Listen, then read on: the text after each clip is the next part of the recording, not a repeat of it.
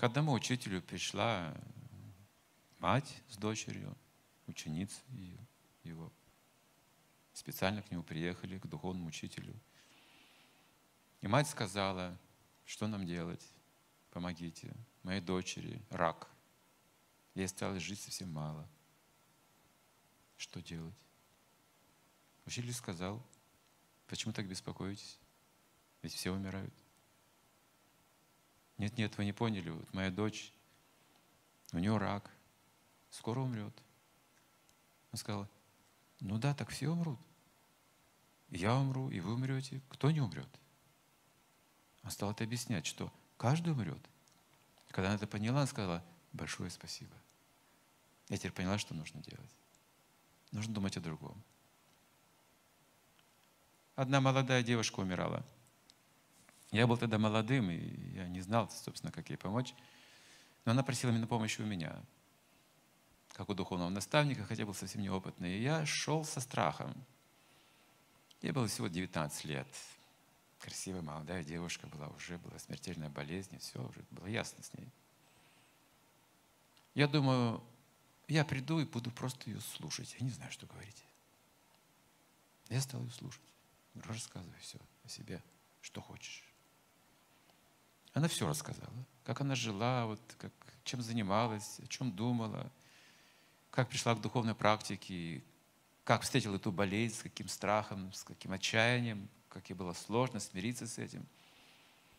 Говорит, знаете, что мне больше всего говорит, страшило, вот, больше всего меня беспокоило, что я умру, а остальные будут жить.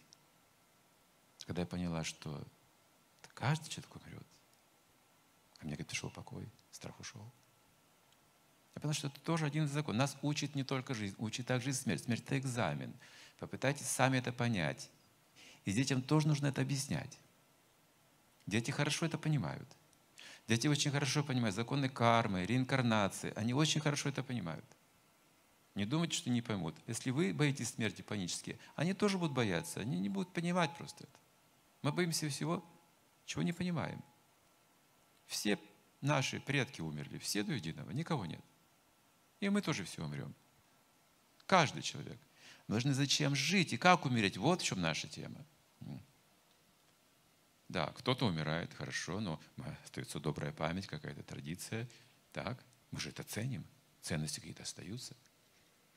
Для детей, скажем, если мой отец, мой дед погиб на войне, для меня это ценность, это пример. Он погиб, да, но для меня это пример, понимаете, для меня это что-то важное. Для меня это хорошо знать об этом. Почему так боитесь этих вещей? Не надо так бояться. Я душа, я не это тело.